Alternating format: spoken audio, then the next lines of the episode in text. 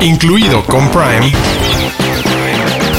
es un podcast de Prime Video para descubrir todo lo que no sabes que tienes en tu pantalla y que debes ver.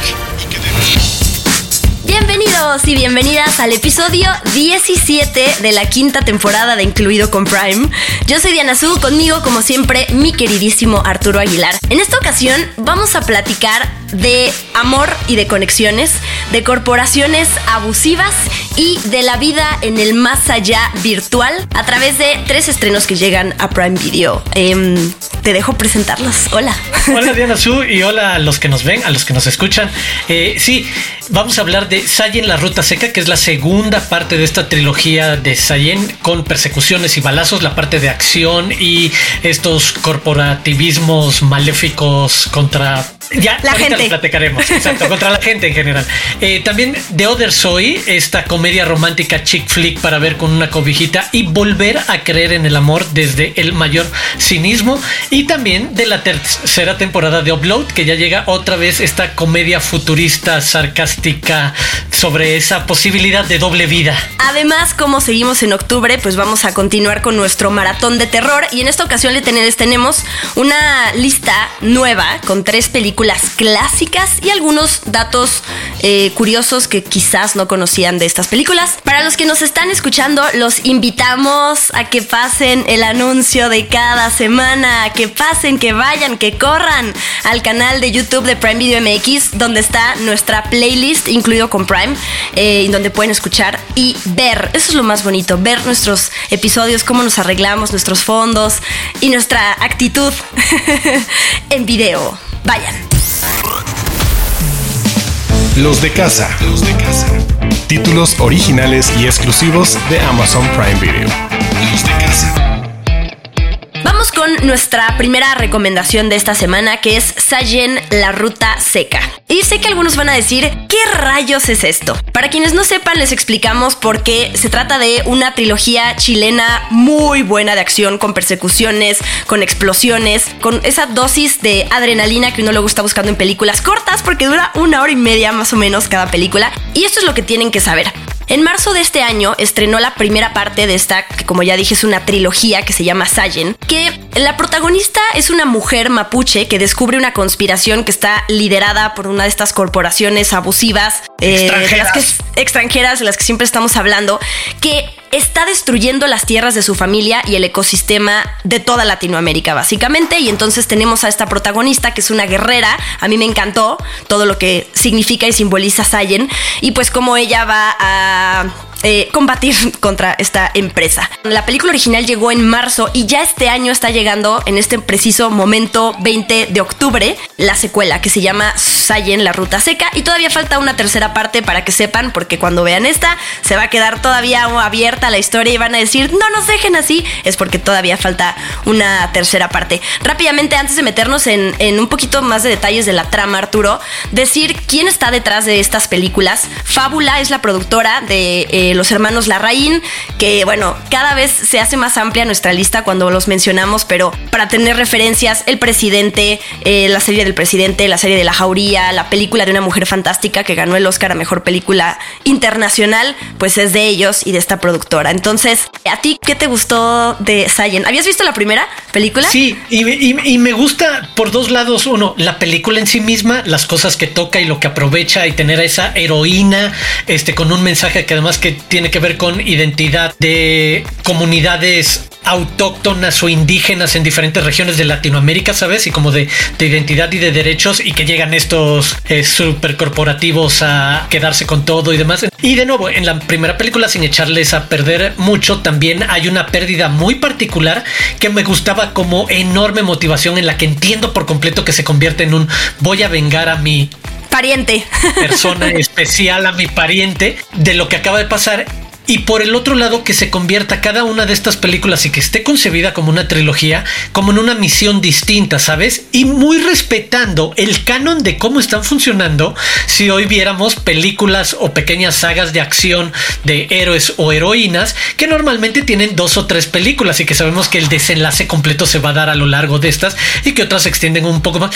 Me gusta que sea atrevida en eso y de nuevo desde un lugar de sencillez porque también la película te deja claro que es sobre todo creativa, inteligente, con pocos recursos. Es el de, por supuesto que vas a montar tus secuencias de acción, pero te vas a dar cuenta que están montadas de alguna manera y en ciertos espacios como es el desierto, que solo requieres como ciertos trucos visuales y de cámara para aparentar lo que en otros momentos requeriría, ya sabes, la mega persecución en otros espacios y darle como esa secuencia de acción de una manera sencilla y económica y, del otro lado la heroína que parte madres porque Es la neta así como entrenada para estas misiones y me gusta hacia dónde evoluciona sin echarles a perder como la primera se trata más de la primera confrontación contra estos malos extranjeros, esta empresa que está explotando los minerales de la zona mapuche de donde es originaria Sayen. Después se trata de un, y de la venganza personal.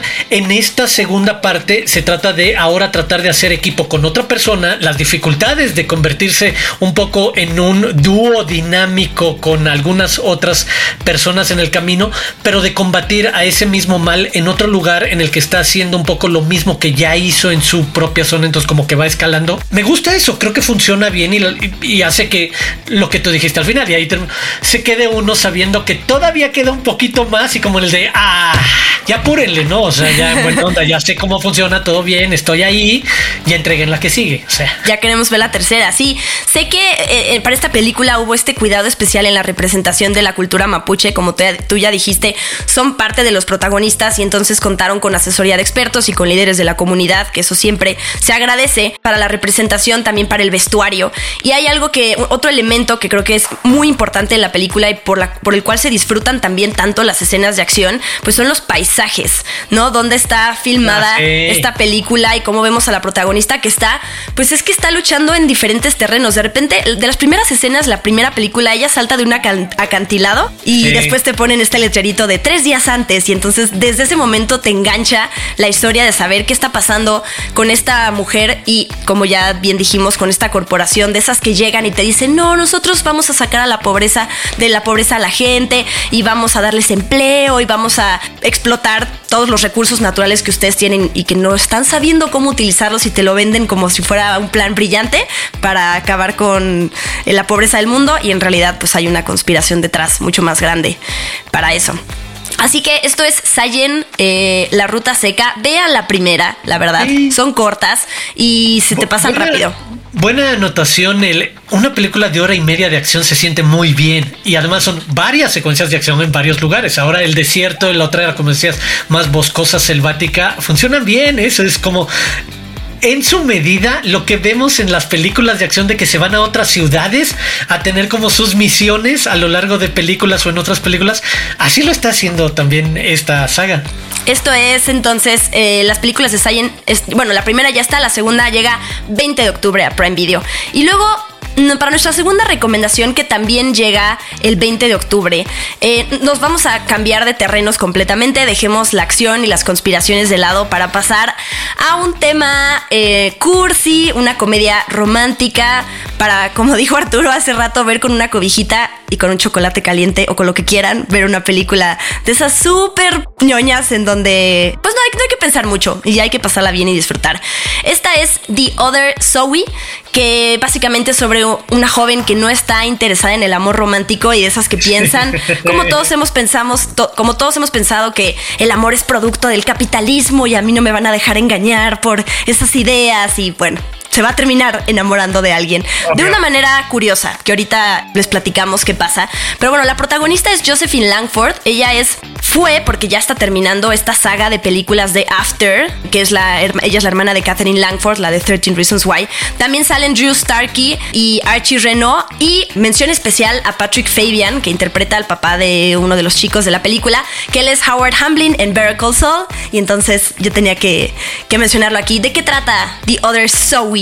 De esta estudiante universitaria que de nuevo por un accidente que no les echamos a perder mucho en los primeros minutos y una concus eh, un golpe en la cabeza severo de uno de los protagonistas eh, con el que se cruza casi accidentalmente un, eh, un referente un niño popular de su de su escuela pero con el que no se lleva para nada después del golpe él la confunde a ella con su novia Zoe porque tiene una tocaya que tiene el mismo nombre con la que acaba de empezar a salir este cuate. Pues ella preocupada lo acompaña. Este es como el setup de, la historia. Lo acompaña al hospital, trata de protegerle, le dan el mensaje de no lo hagas pasar sustos o sorpresas o demás, manténganlo tranquilo, este, porque es importante después de este tipo de, de golpe. Y entonces por eso le sigue la corriente y esto solamente va escalando en que se ve obligada a pasar el fin de semana de viaje con la familia de este supuesto novio al hacerse pasar por la novia, en buena parte motivada también porque de repente le hace ojitos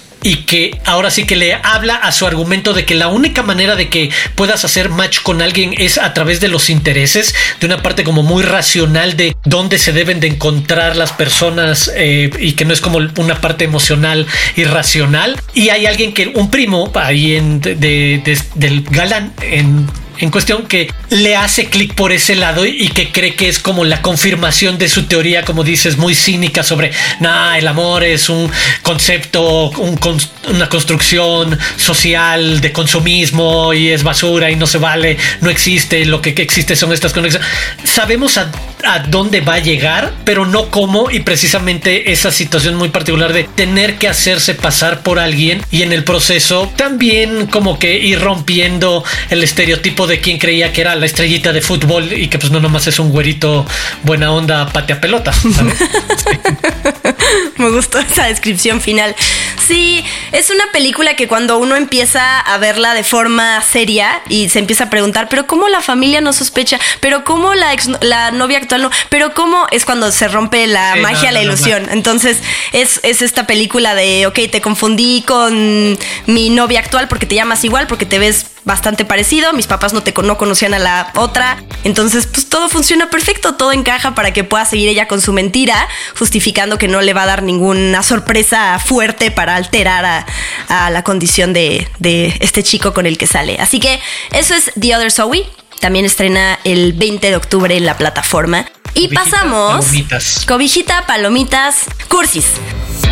Y ok, ya cambiamos otra vez de género, porque nuestra tercera recomendación, y esta es de mis series favoritas de Prime Video, desde que salió la primera, yo la amé. Una serie de ciencia ficción, de comedia, de humor negro también, tiene situaciones ahí de humor negro, que es Upload, que ya estrena la tercera temporada el 20 de octubre también. Eh, se estrenan dos episodios cada viernes hasta el final de temporada, que es el 10 de noviembre, y en total son ocho, para que sepan. Si no han entrado a esta serie, no se preocupen, aquí les damos un, un tour, un recap de la primera y segunda temporada, porque tiene bastantes conceptos interesantes y toda la intriga también del drama entre los personajes es muy buena. A ver, de entrada, se, es creada por Greg Daniels, que Greg Daniels es el co-creador de Parks and Recreation, de The Office y de Space Force. Entonces, ya saben qué tipo de humor maneja. Exacto, sí. Ácido, ácido un poquito. Y bueno, la serie es protagonizada por Robin Amell, que él es, eh, lo vimos en The Flash, lo vimos en The Tomorrow People. Y él es este cuate em, que parece que tiene la vida perfecta, ¿no? Es galán, tiene una novia que es bastante controladora. Eh, de repente tiene un accidente, está a punto de morir y en el futuro, que tampoco está lejano, o sea, es en el 2033, o sea, es en 10 años. Sí, exacto, sí, es así como el de, espérate, va. Pero de nuevo, como decíamos hace rato, te lo tengo que comprar, va. Te lo tengo que comprar. Para el 33 ya existe esa tecnología. Quizás, quizás. Y a lo que nos referimos es que en este futuro ya existe la posibilidad de que las personas puedan subir su conciencia aún más allá virtual y entonces eh, al que ellos quieran, porque existen diferentes tipos, dependiendo de cuánto dinero tengas, y así puedes alcanzar la vida después de la muerte y te puedes comunicar con los vivos. ¿Por qué? Porque en ese mundo virtual crean un avatar que se ve igual que tú. Eh, y mientras, en este caso, este protagonista que es Nathan, como sus, la familia de su novia y su novia son ricos, pues ellos todo el tiempo están pagando para que él esté en el mejor lugar que se llama Lakeview y pues pueda vivir en este, en este más allá. Pero eh, algo importante es que aquí entra un personaje que son los ángeles, que son estas personas que están en el mundo real trabajando como servicio al cliente para estas personas que están en el más allá. Entonces lo que necesitas te aparece esta, esta especie de ángel que, que, que, que pasa. Y entonces Nathan pues se termina enamorando de este ángel que se llama Nora, pero ahí está la novia controladora y entonces bueno, las cosas se ponen tensas. Pero además de todo esto que ya les dijimos, resulta que ese accidente que tuvo Nathan pudo no haber sido un accidente, pudieron haber estado en, eh, pudieron quisieron matarlo quizás porque no, no, se, no se sabe hasta el final, para apoderarse de un invento que él hizo. Entonces todo eso va detrás de estos temas de eh, la ciencia ficción y de esta serie. Y ya, perdón, me alargué, pero, pero es que me gusta mucho esta serie y me metí en mi papel de contar para recomendarla. No, y, creo que de eso se trata, porque creo que a algunos les permitirá decir, ya sé, no estoy parado en una de esas, no quiero ver la primera temporada y quiero lanzarme directamente a la tercera, o a otros antojarles, porque eso es lo que lo hace precisamente atractiva, porque detrás de lo poco y mucho que, que describiste al mismo tiempo, sí son muchas las preguntas e ideas que lanzas alrededor de ese concepto de si pudiéramos, exacto, evadir la muerte teniendo una conciencia virtual y un avatar en la nube, llamémosle como hoy en día, pues sería más sencillo de entender, pero las implicaciones que van saliendo de ese tipo de relaciones que tienes y que todavía exista como un servicio al cliente porque todavía te pueden contactar los que están acá o en algún momento que te puedan regresar y lo que significa, sabes, tiene como guiños a la realidad virtual y a la vida digital y de nuevo también a la cuestión de la muerte y la conciencia y si en, en algún momento eso nos pueden descargar nuestras ideas para guardarnos y mantenernos. Me gusta por dónde se mueve eso, siendo una comedia de enredos y romances sobre este geniecillo que lo que estaba inventando era esa versión gratuita y pública de ese tipo de, lugar en el más allá, para que todos tuvieran acceso al respecto y por eso se crea como esta suspicacia, conspiración posible de su asesinato de no, a, quizás a los que hacen Lakeview o a todas estas empresas no les convenía que Nathan lograra lanzar el, sabes que ya no hace falta que pagues porque todo se trata de dinero, este, para tener estos upgrades que se parecen mucho como al mundo de los videojuegos o al mundo digital de quieres tener la casa virtual más grande, quieres tener toda la ropa posible para ese de sí, pero te cuesta dinero que alguien tiene que poner, exacto. Me gustan esos guiños y la hace como muy rica en el de véanla porque van a hacer muchas cosas que a cada quien le pueden resultar interesantes, divertidas, como dices, tiene un humor bastante ácido sobre eso, la idea de qué significa estar muerto, pero en el más allá, pero en una de esas podría tener todavía relaciones sexuales con mi prometida, ella allá y yo acá. ¿Cómo resuelves esas situaciones? Y sumémosle algo más que empiezan a explorarlo desde la primera temporada, pero se ve más en la segunda. ¿Qué pasa si después de que ya uploadeaste, eh, subiste tu conciencia al más allá virtual, ¿qué tal que la vuelves a descargar en el mundo real, en un cuerpo eh, nuevo que se generó, que se ve igual a ti y entonces de alguna manera regresas del más allá virtual? Eh, porque pues tu conciencia está en la nube y entonces puedes volver a, a utilizarla creando un cuerpo nuevo y como aquí, bueno, nuevo que se ve igual a ti. Como esto es una serie de ciencia ficción, todo es posible. Ah, y la segunda temporada tiene que ver con eso. Ahora, ok, entonces, ¿qué tal que hay un doppelganger mío? Porque yo ya regresé al mundo virtual, pero todavía sigue mi conciencia en Lakeview, en el mundo virtual, y entonces hay dos como yo. Y por ahí va la tercera temporada. Entonces... No, me gusta, me gusta, sí, sí, sí. Mucho para desarrollar y claro está esta relación entre Nathan y Nora que todos venimos apoyando eh, desde la primera temporada y que ya veremos, ya veremos qué pasa. Como dato curioso para que sepan, el, episodio 6 de esta nueva temporada está dirigido por el mexicano Alberto Belli, eh, así que para que le tengan cariño especial a ese, a ese episodio. Y bueno, eh, esas son nuestras recomendaciones entonces. Empezamos con acción, con persecuciones, con adrenalina, con la nueva película de Sayen, después la comedia romántica The Other Zoe y cerramos con esta serie de ciencia ficción y de comedia que es Upload y estos tres títulos se estrenan el 20 de octubre en Prime Video para que tengan elecciones para ver en esta y fecha. para todos los gustos, tal cual. Incluido con Prime, es un podcast de Prime Video. Si los suyos son los clásicos de terror, apaguen la luz y prepárense para ver o volver a ver estas películas que además de haber marcado una época y ser la inspiración de muchos directores y guionistas, demostraron que el género de terror también merece las codiciadas estatuillas doradas. Aquí les van tres películas clásicas que aterrorizaron en los premios de la Academia. Número 1. El Exorcista. Hace 50 años fue la primera película de terror nominada al premio de la Academia a la mejor película y la película de horror con clasificación R más taquillera hasta 1999, que la desbancó el sexto sentido. ¿Por qué tienes que verla? Uno, porque es un clásico y dos, porque es una de las películas favoritas de Martin Scorsese y David Fincher. Número 2. El bebé de Rosemary, una de las favoritas de Stanley Kubrick y una de las películas más icónicas del cine de terror psicológico y sobrenatural. Con la extraordinaria actuación de Mia Farrow, que, sí, que siendo vegetariana comió hígado crudo y recibió la notificación de su divorcio en plena filmación.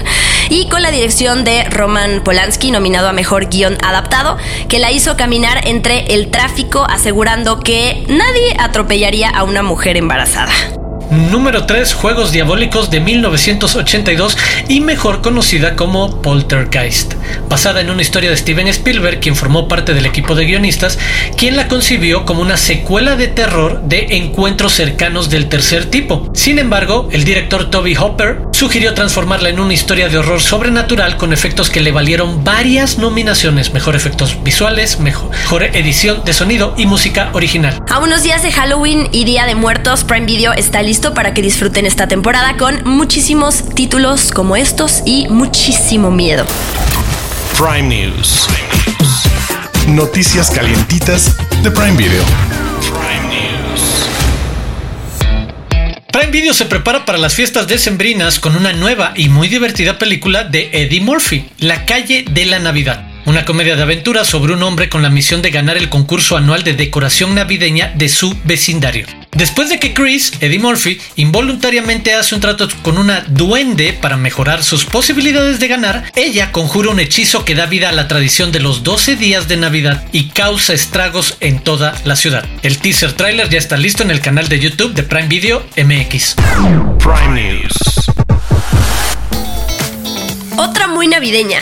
Ana Serradilla y David Chocarro protagonizan la nueva película Santa mi amor, una comedia romántica en la que veremos la historia de una exitosa profesionista y mamá soltera de una traviesa niña de 6 años que está obsesionada con la Navidad y a quien tienen que engañar para que acepte al nuevo novio de su mamá, un chef muy guapo y carismático. El estreno está programado para el 8 de diciembre. Prime News. Y para cerrar, una noticia que nos encanta. Ya está en el canal de YouTube de Prime Video MX el tráiler oficial de la segunda temporada de Invincible. Si son fans y están esperando el estreno, la próxima semana les estaremos hablando de ella. Incluido con Prime. Es un podcast de Prime Video. Y colorín colorado, este cuento se ha acabado. Hemos llegado al final de nuestro episodio de esta semana. Los invitamos a que se suscriban al canal de YouTube de Prime Video MX para que estén al pendiente de nuestros episodios cada semana. Muchas gracias, mi querido Arturo Aguilar. Muchas gracias Diana Su y muchas gracias a todos los que nos escucharon y nos vieron en este episodio. Recordarles que se pueden suscribir en Amazon Music o en cualquier plataforma que utilicen para escuchar podcast, pues ahí nos buscan y se pueden suscribir y listo, ya nos tienen cada semana. Eh, yo soy Arturo Aguilar, me pueden seguir o encontrar en arroba Aguilar Arturo. Y a mí me pueden encontrar en redes sociales como arroba guion bajo Dianasu. Los invitamos también a que sigan las redes sociales de Prime Video, eh, arroba Prime Video MX, para que estén al pendiente de los anuncios, noticias, estrenos, trailers, pósters y demás. Nos escuchamos y nos vemos la próxima semana. Adiós.